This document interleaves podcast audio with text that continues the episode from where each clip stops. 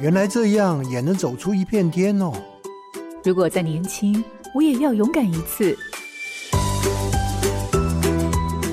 欢迎进入找寻天赋的道路，这里有故事，有方向，最重要的还有愿意陪伴、勇敢探索的你。我们一起让教育不一样。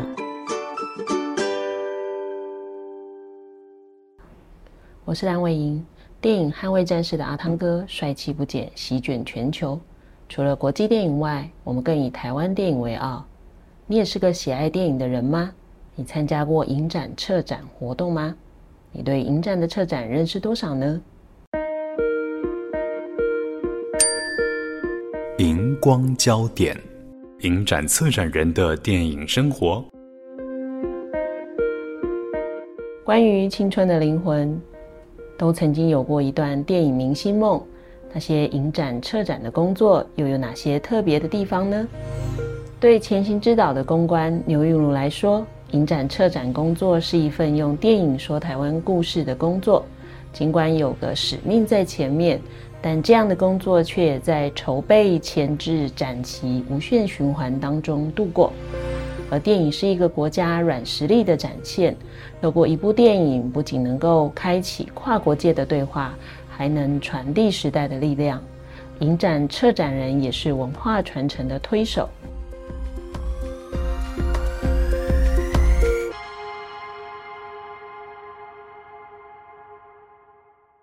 各位好家庭联播网的听众朋友，大家好，欢迎收听《教育不一样》节目。本节目每周六上午八点在好家庭联播网、台中古典音乐台 FM 九七点七、台北 Bravo FM 九一点三联合播出，还有 Podcast 上也可以听到哦。我是蓝维英，今天要进行的是生涯不一样的主题，要跟大家聊聊影展策展这件事情。节目中邀请到的是前行之岛企划与公关总监牛韵如，韵如早安，早安。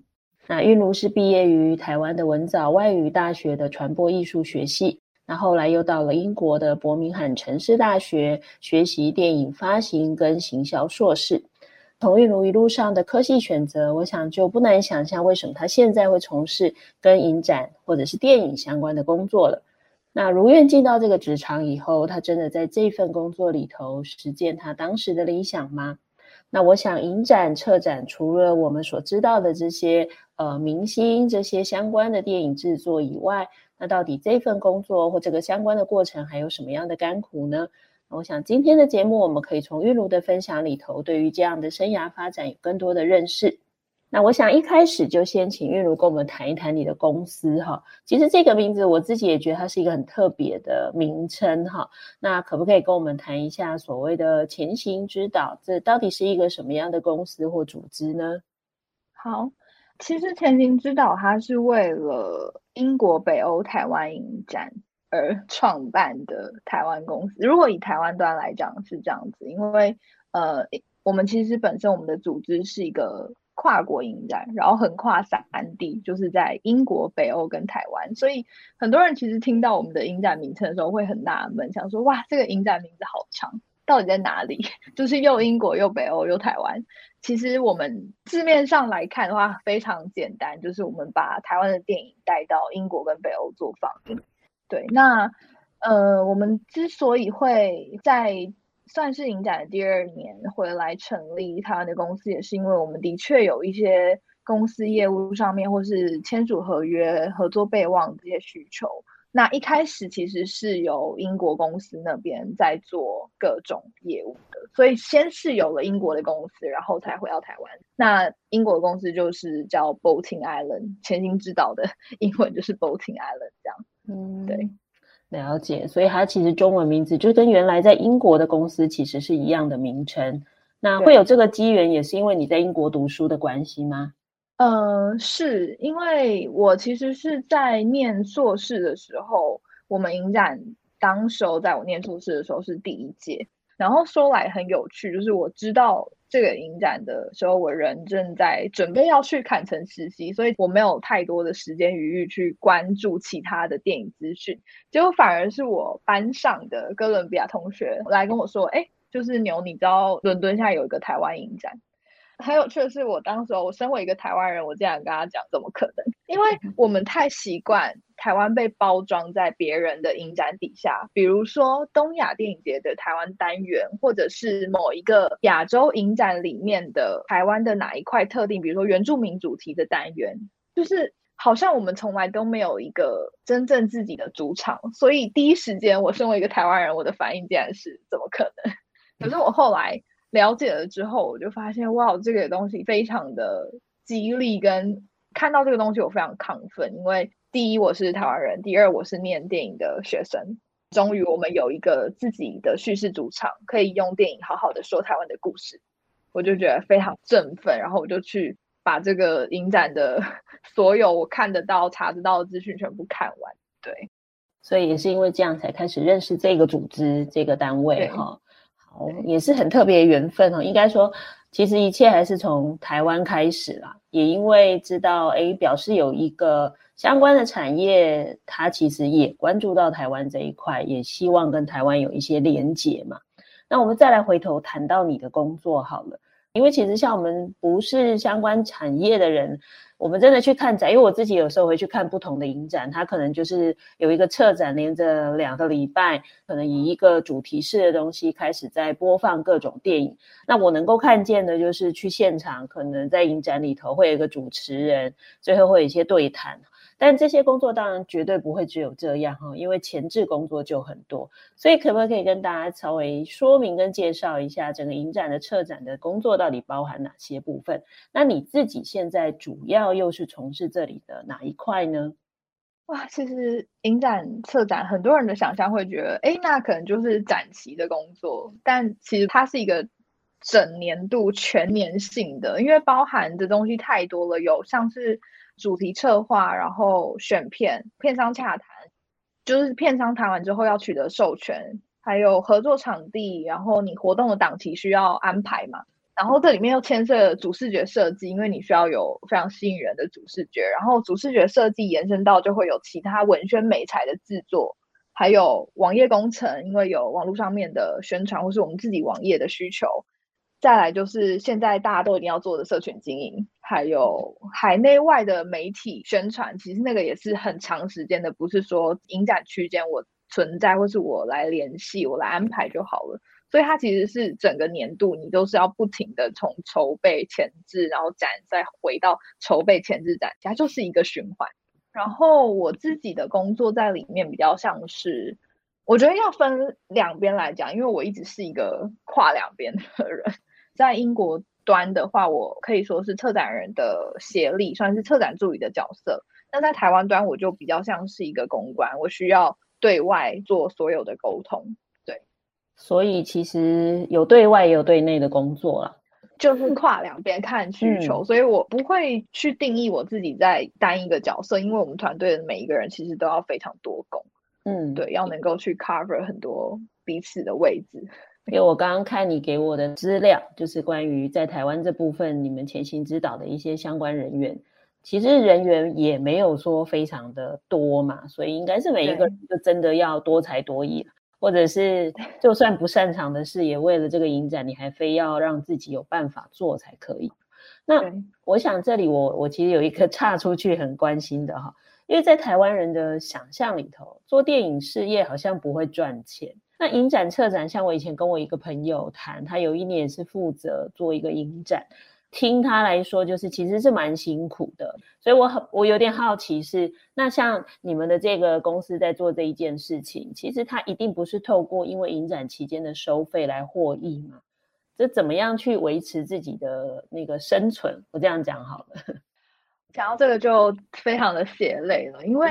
我们 其实，在前导场跟 D.J 的时候，当时候我们的策展人 Avi 他是被台湾驻外的，等于说驻英的文化组组长找来，然后原本请他要设计影展的雏形，但是，嗯，Avi 就是我们策展人，他在做完整个影展雏形之后，他们发现，哇，可能还是需要像我们策展人这样，能够真正跨入英国电影产业里面的人人才。才有办法去做很多桥的连接，因为你是需要真正跨入的嘛。那刚好我们策展人他的背景我也简述一下好了，他是台湾人，然后他在英国已经待了十五年，我记得是十五年或者十五年以上，甚至更久这样。所以其实他不管是对于英国电影产业界的生态的了解，或者是说对台湾故事、台湾电影叙事上面的专业跟 know how，他是已经很充足具备了。所以那时候的起头是因为文化组组长找到了 AFI 来做这件事情，然后才有这一切的开始。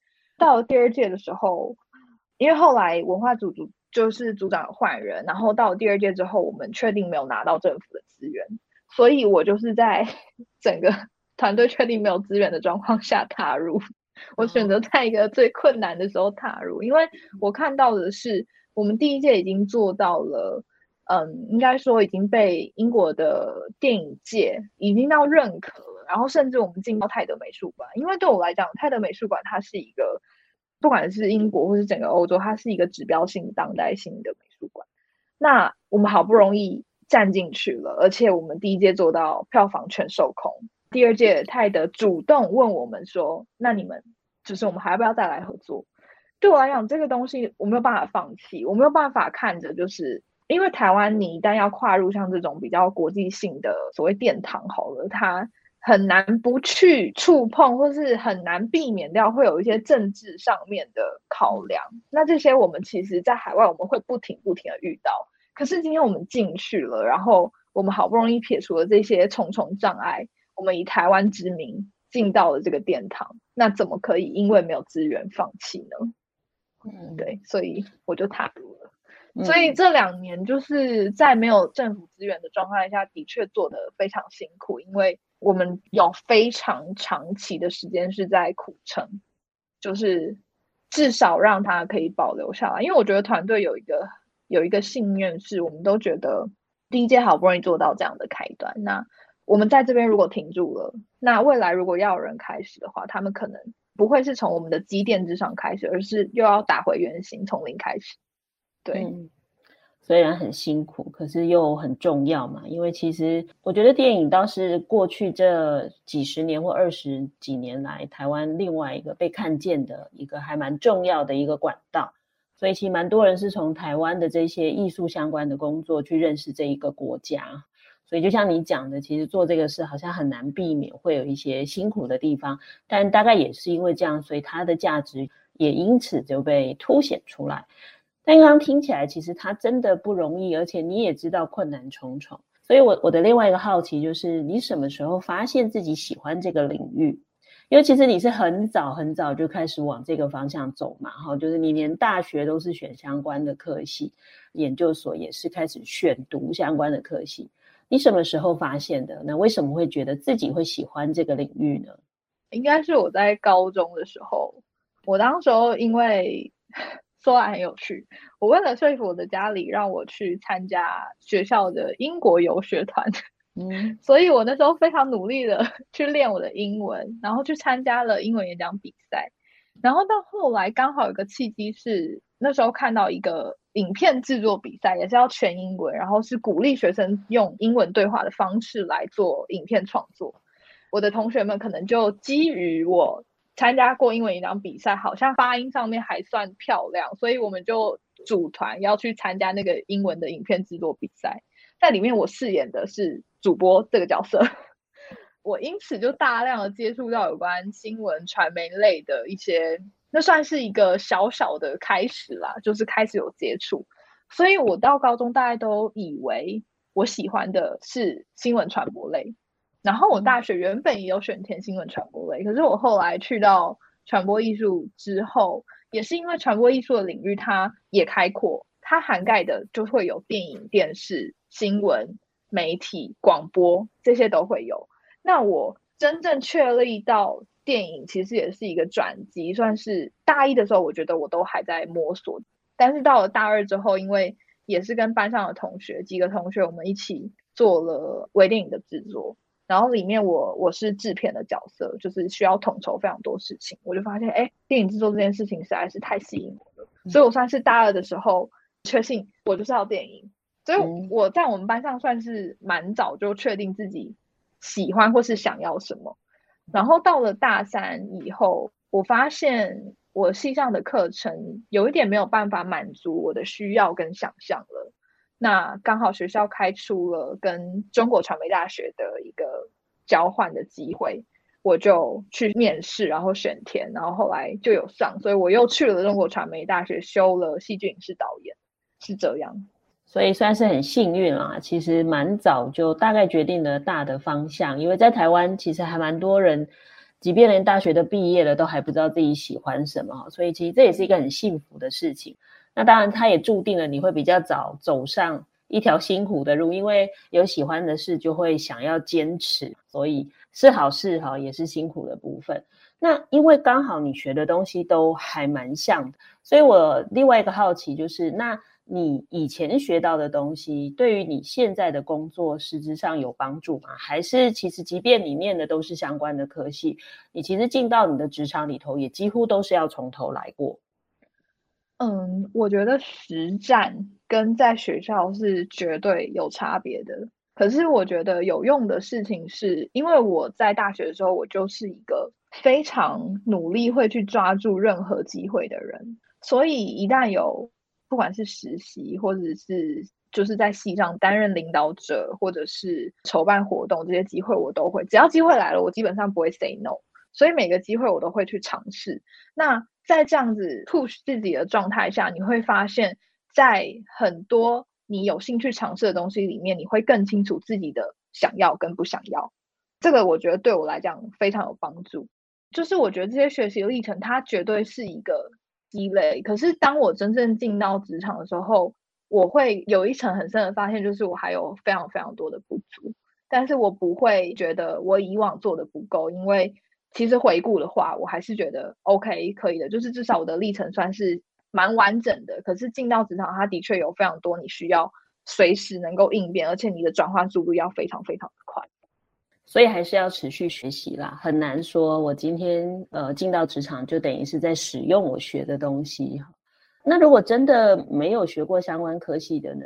因为我在猜想，其实台湾还是有一些人，也许就是对于相关的产业其实是有接触，或者是呃大学的时候不像你这么幸运。我觉得听起来父母倒是蛮支持你的，但是有一些人不见得是这样。那他也可以投入这样的职场吗？嗯。如果是电影策展的话，我觉得完全没有一个 gap，就是他没有一个门槛。我的意思是说，你不用真的一定要非常到熟知电影，甚至到现在我都不觉得讲出哪个导演，我就可以马上的背出非常多导演的各种经历。我也不觉得我有这么深厚的电影知识的背景。但是策展这件事情，只是看你如何说故事，以及你讲故事能不能能够吸引别人来听。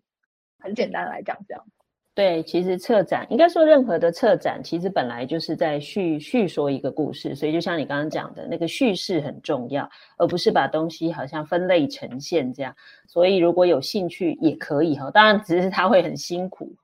那我在看你的经历里头，发现你从二零一五年就开始做所谓策展的助理。那就像你刚刚提的，你可能在台湾或者是去中国或其他的部分有一些经验。那你刚刚也特别提到，你二零一九年就参加了国际的坎城影展，哈，这当然是大家都很熟知的一个国际重要的影展。那你怎么去看到？因为你在那个地区一定会接触到不同的相关工作人员，还有看得到他们的电影产业的发展。那你自己的这个经历里头，你怎么去看这些不同地区这些影展或这些东西的异同之处呢？嗯，其实我在坎城里面是在，就是我不是在坎城的主体，我不是在坎城的策展方，我是在坎城里面的电影市场展。那我跟的公司是一间韩国公司，所以我其实在里面算是 sales 的角色，就是我是去销售我们公司的电影。那其实，在坎城里面，我觉得对我来讲，它是一个非常大视野，然后这样扩充，甚至我参加完坎城，我都不觉得我在那十几天里面我有看完全部。然后至于其他的影展，因为我觉得。就是我也没有真的像是进到坎城的中心那样子这么的深入。那其他影展充其量我就是外围的观众，或者是我是我没有真的那么进去。所以我觉得跟真正在里面工作，两者之间是有差别的。就是你看到的东西跟你接受到的东西，或者是你能够真实触碰得到的东西是有差的。但是如果讲异同的话，我觉得一样还是故事本身，就是因为通常啦，影展都会有一个主题性，像是女性影展啊，或是酷儿影展，他们就是很指标性的影展。那如果是比较大观的影展的话，它其实一样会有它，不管是当届或是当年度一个自己的主题。那其实我觉得，不管是在主题的设定上啊，这个就是对我来讲，哇，你要说它是一样也可以，你要说是不同也可以，因为一样的地方就是它同样都是有一个主题的设定，可以帮助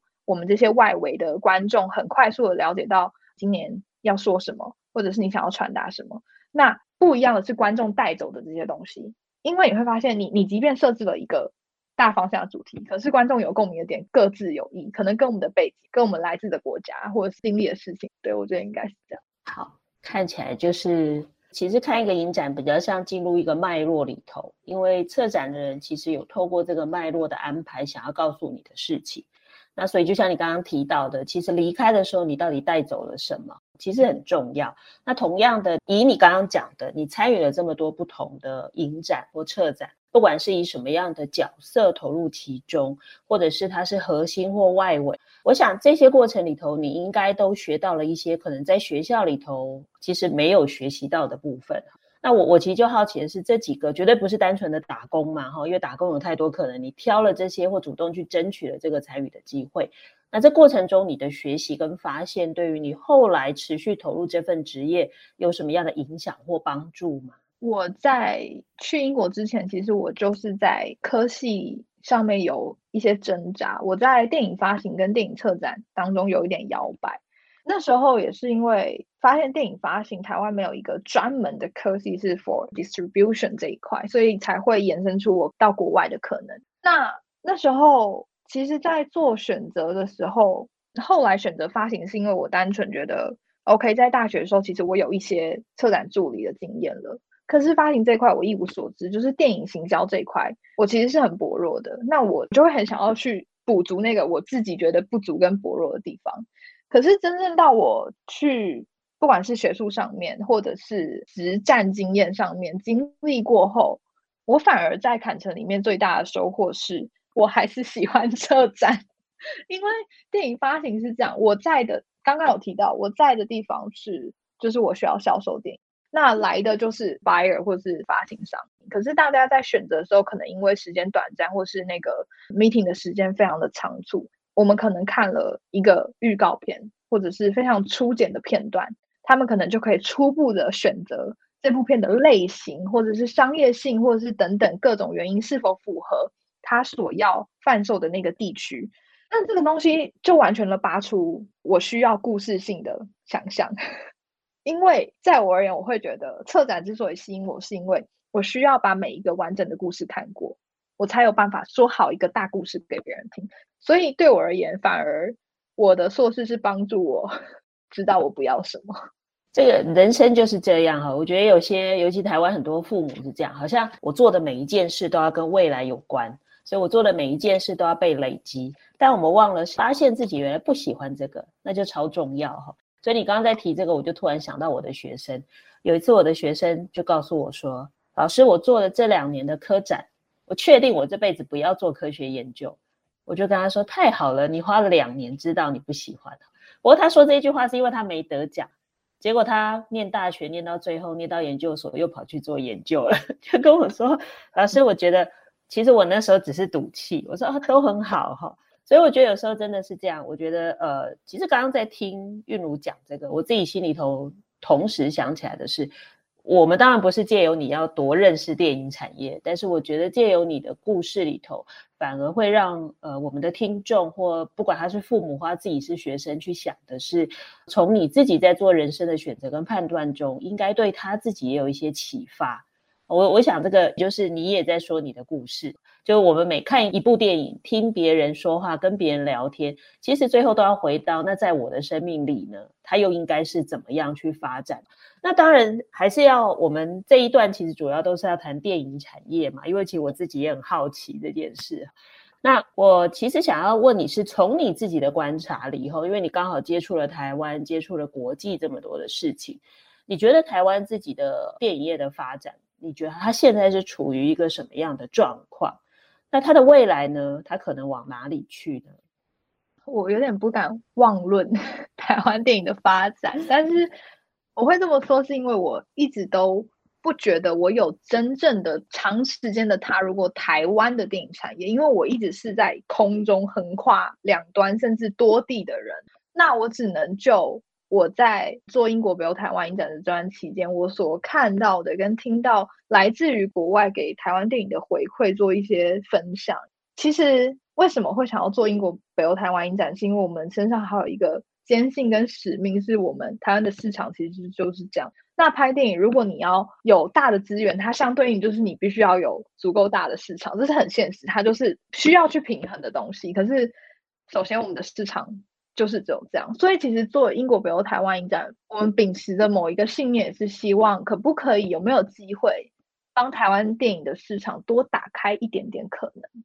就是我们可以多跨出去那个我们觉得很难去 reach、很难去接触到的地域，但其实是有人想要了解我们的故事的。一旦有人想要多认识台湾一点，这个市场的可能性就会被打开那么一点点。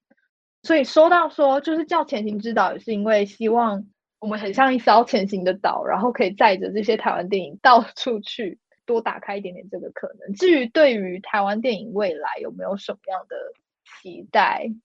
我真的很希望大家就是，如果啦，我觉得观众唯一能做的可能就是去看电影。至于我们比较是在电影产业面的，我会觉得，嗯，不要被资源给限缩了，或是不要被单一资源给限缩了可能性。然后我们就继续好好做好我们的事，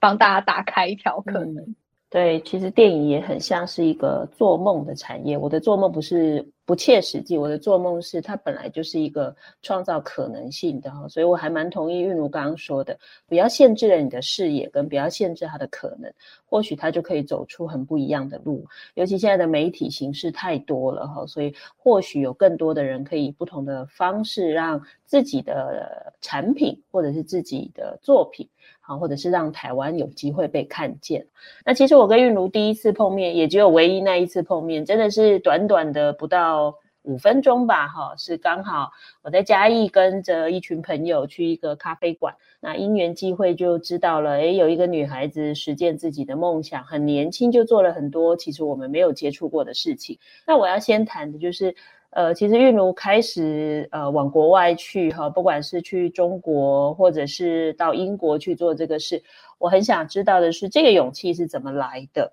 那你曾经想象过自己会参与像这么多的呃不同国家的这些事情吗？嗯，完全没有想象到，因为我发现我是一个还蛮爱挑战自己的人，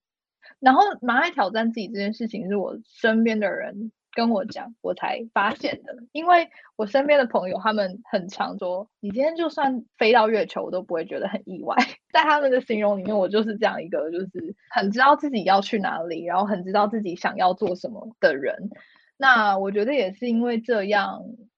虽然说我没有想象过，可是因为我刚刚有提到，我不会对机会 say no，那所有的可能性我都会去尝试，而且因为我我非常会 push 自己。应该是说，我会对于自己的停滞，我就会有焦虑。但是我最近也在学习放下这个焦虑，因为有时候不是停滞，有时候是一种沉淀。学习也是需要沉淀的。对，那就勇气来说的话，他的确很需要勇气。可是我都是先不管三七二十一，我就是先踏上去，再去找勇气，应该是这样子讲，比较愚勇呐，傻勇。哦，就是那个第一瞬间是用感觉先去抓住机会。抓到了才在想说，然后再来要干嘛？再来怎么做？哎，这也蛮好的啦。就是不然有时候犹豫一下，机会就不见了。但我刚刚听，我突然在想的是，你会是这样的个性哈？那一定跟家庭也应该有不小的关系。所以我比较好奇是，你家里头爸爸妈妈从你小时候这样一路成长，他在以什么样的方式在教养，或者是对你产生影响？我觉得我的家庭在亚洲社会或者是在台湾社会里面是。非常特别，而且我会觉得，我知道我非常的幸运。就是虽然说用另外一个话讲，就是可能他们是奇妙又很奇葩的父母，因为他们其实非常开明。尤其是我妈妈，她非常会转化自己的想法，而且她从小到大从来没有看过我的成绩单。他对于我的选择或者是表现等等，甚至是成绩上自己的不满意，他从以前到现在只问我：“那你觉得你尽力了吗？”然后如果我的回答是我尽力，他就会说：“那就好。”你要说看似没有要求，其实他也不是没有要求哦。我觉得他我的父母很能够在外围让你知道，哎，其实他们会在你后面做一个支持，所以你会感觉到有空间的距离里面是有一个安全感在的。可是，在这个适度的空间里面，你又有场域能够去发挥，或者是去找寻你自己想要的是什么。我觉得他们完完全全的在我的成长过程有给出这样一个我需要的空间。嗯，我觉得跟我很像，我又在称赞我自己哈。但是即便是这样啦，其实也回到一个是这么多方的去试探。你曾经有跟他们讨论过吗？因为毕竟，呃，比如说你现在选择走的这个职场，它真的不是在多数人的想象中会出现，对吧？它绝对不是一个学生说我将来一定要成为一个什么哈，我将来一定要做什么，所以它其实不是一个常出现的生涯规划的选单。所以当你开始跟父母去透露你其实对这有兴趣，甚至你要往这里走的时候，那他们当下的那个反应跟态度又是什么？他们。永远都是很支持的，诶，我觉得可能也是他们清楚他们小孩子的个性，就是像我，我是一个把责任跟对自己负责这件事情看得非常重的人，所以某种程度也是因为我知道，无论我做出什么选择，我有信心可以让他们放心，就是我觉得那是一个很强烈的信任关系，就是我的父母信任我可以对我的选择负责，而我也相信我自己可以对得起他们对我的支持跟理解。就是那是一个很双向的，所以其实我们常在教育里头会很多父母都会说，有时候我去演讲或以前我在当老师的时候，他们都会说我的孩子怎样怎样怎样哈。我们真的就会跟一些父母提到的，就是说，当你越担心他没有把事做好，或者你预想他这件事不会做好，你就会在过早的时间介入，甚至把事情抓回来你自己处理了哈。所以我在想的是，可能韵如的父母他是可以等待，或者让事情发生。那也因为这个等待跟让事情发生，就会让你从小可能就会更清楚的是，那我就得为我的选择负责任，我才对得起父母这样的信任嘛。或者也是另外一个，是我如果要争取未来有更多的信任，我当然要把我决定的事情做好。所以它其实是一个相对的，所以父母信任了你。你其实会在你的行动里头去反映跟呈现了你对自己跟对你的父母的信任。那这个我觉得，呃，你可能相较于别人有一个很好的基础哈。其实我我们访问了这么多个不同生涯规划的年轻人，都发现了一个还蛮共同的点，就是父母大概都给了你们很大的信任。但就回到你自己负责任这件事情，呃，你谈一谈，你觉得这份工作对你自己来说最大的挑战是什么？我觉得。挑战太多了，但是真的要说的话，因为我前阵子刚好陷入一个工作状态的低潮，然后我也一直在爬梳这个低潮的源头到底是什么。然后后来我发现，其实最大的挑战，或者是说这个低潮最大的主因，其实是因为我们在回来台湾寻求资源的路上，我们必须要。拉出一个让世界看见台湾这样子的一个名目，当然我不能说他错。的确，英国北欧台湾影展在做的事情有很大的成分是让世界看见台湾，没有错。可是我会说低潮，是因为我发现，当我所有的阐述，或是我回来台湾对外的所有沟通，我都必须要以一个需要满足大家爱台湾的想象。那我就觉得，哇，我在做这些策展，或是我在叙事的时候，我一直围绕着。如何去对得起台湾的大家？这个重量压在身上，它好重哦，它把我那个喜欢故事的感觉都拔掉。所以其实我最近有自己努力的在调整回来，是我觉得不用一定非得要一直去圆融，或者一直去满足所有人爱台湾的期待，因为每一个人都爱台湾，每一个人对爱台湾的想象都是不一样的。对，这回到我们不管从事任何的工作。好，或者是你有一个理想要实践，有时候太期待被认同，或者太太想要满足所有的 TA 的时候，你就发现你自己不见了。然后这时候你就开始进入呃人生的低潮，因为当自己不见的时候，你就开始怀疑我到底在做什么。所以我觉得那个可以从自我对话反省中找回原来的目的，其实是重要。那个初衷其实很重要。像我这几年在做协会也是，那有时候在想的是。我到底需要让很多人觉得我在做他们期待的事情，还是我其实就埋头把我的事做出来就好了？因为坦白讲，如果我们的理想是真的，当我做出来，它就会被看见。哈，所以反而后来发现，专注在自己的事情上，原来才是能够成功的一个可能。不过我这年纪才发现啦，但是韵如其实是很年轻就有这个体会。我我觉得这个就是经历造成，就是你愿意去挑战跟闯荡，你其实就会在。更年轻的时候去发现某一些其实生命中不容易发现的事情。那当然，我刚刚讲的就是，其实这个职场其实是相对陌生的哈。所以我其实本来很想问你的，就是说，哎，你怎么帮助自己去认识这份职业，而且确认自己适合？那看起来，当然你中间你说了，你做了很多不同的尝试，甚至发现自己不喜欢。这里头，我当然就要去问的，就是说，假如今天有一个年轻人，他也很想要从事电影相关的工作。你会怎么鼓励他？以什么样的方式来试探他自己适不适合这个职业呢？以什么样的方式哦？我想要分享一个是，就是之前回我的母校演讲，跟学弟妹分享的时候，我发现哇，好多学弟妹私下在我的讲座过后来跟我交流的都是，哎，学姐，那如果我不知道我自己想要什么，或者是哎，我好像也有一点喜欢电影，那我可以怎么做？他们其实状态是迷惘的。我的回答通常都会是，我会先鼓励，我会说，我觉得迷惘也没有关系，迷惘它不是一个不好的状态，因为在这个时候的你是最有可能跟最有机会去多方尝试碰触跟接触的，就是我觉得这反而是一个很好的契机，让你可以踏入。假如以电影产业来说好了，它有非常多的层面，你可以很简单的、很轻量的，你从看电影开始，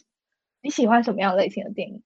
那从看电影开始，你可能会会想要自主的知道更多电影背后的故事，不管是幕后拍摄的故事，还是电影故事本身的背后，它有没有什么延伸的、隐藏的一些更精彩的东西？那些都是一个开始。所以我觉得，我真的很想要让大家知道说，你不用觉得你一定要做到什么样才叫专业，才叫做可以踏入。不用，你就是从最轻量的，你哪怕只是看电影，它也是一个开始。这时候仪式感就不用这么重了。我一定要做什么，好像才能做什么，其实不用哈，因为有些有些生命的可能性就是这样误打误撞，或者是就是你刚刚讲的鱼泳，不用想那么多，反正你就是做就对了。啊，走着走着，你就会发现，哎，其实我好像可以在这条路上走出一点什么。好，那另外一个就是除了尝试以外，还有你觉得如果真的要投入这个职场，好了，需要培养或增进自己什么能力，或者是说，哎，根本什么样的个性或特质，其实才比较适合这个职业呢？特质哦，我觉得感受力，因为我觉得我是一个相对敏感的人，就是我对于很多微小的事情或是情绪，我的感知能力是很强的。那我觉得你要 能够说好故事，其实你要很能够去感应这些微小的 moment，不管是听起来有点伤春悲秋啊，但是我的意思是，可能一束光，或者是那个那个电影里面的一个某一个氛围，某一个可能只是几个音符哒哒哒。可是你如果能够去抓住那些 moment，然后你在跟别人交流的时候，你会发现，哎，这些很感觉或是很感受性的东西，它其实是很多交流的密码。所以我觉得培养自己对于很多事物的感受去扩充，因为我之所以会喜爱电影，也是因为它能够让我触碰到非常多跟我不一样的人生。它可以呈现东西太多了，我可以在一部两三个小时的电影里面去体验别人的人生，这个是很好玩的地方。好，感受力很重要哈。糟糕了，现在很多孩子感受力都不见了，对不对？哦，因为爸妈都说赶快专心去读书哈，不要想东想西哈。其实真的。我我们要还是必须承认，很多父母太担心孩子的未来没有竞争力，所以断绝了孩子跟世界接触的可能。那当感受力不见，其实就会回到你刚刚说的，我可能很难去抓到别人没有办法抓到的重点。大家一样看电影，为什么你能够讲的东西跟我不一样？我看完就在讲这个故事在演什么，可是你为什么看完有这么多连接跟想象？所以这个可能各行各业都还蛮需要的，因为独特之处就在于你怎么样从中发现不同的意义。好，回到这样啊，这不是一个大家可以想象的职业，这也不是一个容易做的事情。你会鼓励其他人投入吗？从我自己的角度的话，我会很开放的说，只要你喜欢，没有什么不可以。可是他的确真的要面临的困难太多，就像呃伟英刚刚提到的，它真的不是一个大家熟悉的职业。因为像我回来在做自我介绍或是在介绍我做的事情的时候，我不像是比如说我如果今天讲我是警察，那他就很好理解，大家会有个自动的联想跟反应。可是我当我今天讲说哦，我是英国北欧台湾影展的策展助理，就是大家不会有一个直接的连接。所以其实这件事情。讲起来，如果以社会大众的视角来看，它的确是特别的，甚至是有点特殊。它不是一个太一般，就是大众会有认知或是想象的职业。那这当中，你就必须会触碰到来自非常多的，因为不理解而提出的很多疑问，很多时候会让你无法招架。那你是否可以接受各种，即便是善意或非善意的提问？因为在你比较低潮，或者是相对脆弱，或者是相对工作爆炸的时候，那些提问在你的眼里可能看起来会是一个质疑。那你怎么去消融这个东西？这个我觉得很重要。所以应该说，当你选择走不同的路的时候，自己就要很有心理准备，可能多数人是无法理解你的。那如果你认为你是有办法去面对这种某个时间点会出现的孤单的感觉，好了。那也许就能走这条路，因为它真的不是一条容易的路。那我还想问的就是，那你对你自己未来的想象呢？对，尤其是在这个领域里头，你怎么去想象自己未来的可能？它可能有好几个可能，对吧？哈，因为你可能每到一个时间就可要选一条新的路，所以你的想象呢？我也是 超级打开的一个状态，因为说实在的，想象这件事情，对未来想象这件事情，在疫情年。它破除了非常多东西，包含像是影展在筹备的时候，因为疫情的状态、政策的浮动，你没有办法说原本是怎么样就是怎么样。那这两年来，其实我们整个团队一直在做的都是顺应这些改变，跟顺应这些即时的政策的差异，或者是今天讲这样，明天就不一样，然后疫情可能一天就翻盘，我们自己要处于一个 always on standby 的状态。所以这两年给我一个很大的转变，就是我已经。不太想去规划太遥远的未来，做好我眼前的事情。我知道我眼前有想要做的什么事情，那我觉得那个路会自己慢慢长出来。因为疫情状态下给我的反思就是，你即便你规划的再长远，你虽然这样讲可能也不太好了，但是意思就是，你即便规划很长远，但是总会在路上有东西会打破你，或是会有差池，那你就是去顺应，或者是你到时候你就会在你需要做选择的时候。自然会有很多的思考节点出现，所以就是有大方向，但是不要太精细的规划，不然那个当意外跑出来的时候，你就会突然措手不及或太失望。像我自己就计划控，然后每次会惹我生气的事情就是为什么跟我的预期不同。确实年纪越大，那个调回来那个心情的转变的速度越快，要不然以前年轻的时候就会很生气很生气，到底是谁破坏了我的计划？好，所以我觉得这个也是一个我们大家可以在疫情发生之后，可能对生命一个重新的想象。那我想最后回到你的这个职场，一个呃需要跟大家沟通的哈，呃，我觉得怎么告诉大家是，其实台湾真的很需要电影产业，或者台湾很需要这件事情，或甚至有太多不同的策展跟影展。其实有一些人真的很爱看影展，有一些连碰都不碰。那台湾为什么需要支持这些事情？你要怎么去跟大家说明或游说呢？电影就是我们的文化软实力，我可以这么说。那我觉得这个很软的东西，它的包容度就非常大。所以可能你因为红衣小女孩，你就可以跟国外的朋友聊起鬼，或是有共通的一些符号，或者是你因为赛特巴莱好了，开始聊起台湾的景致跟大山，那这个就是很直接让他看到了。那我觉得台湾就是我们能够做什么吗？好像是我刚刚也说过，就是你就是去看电影吧。因为很有趣的事情是，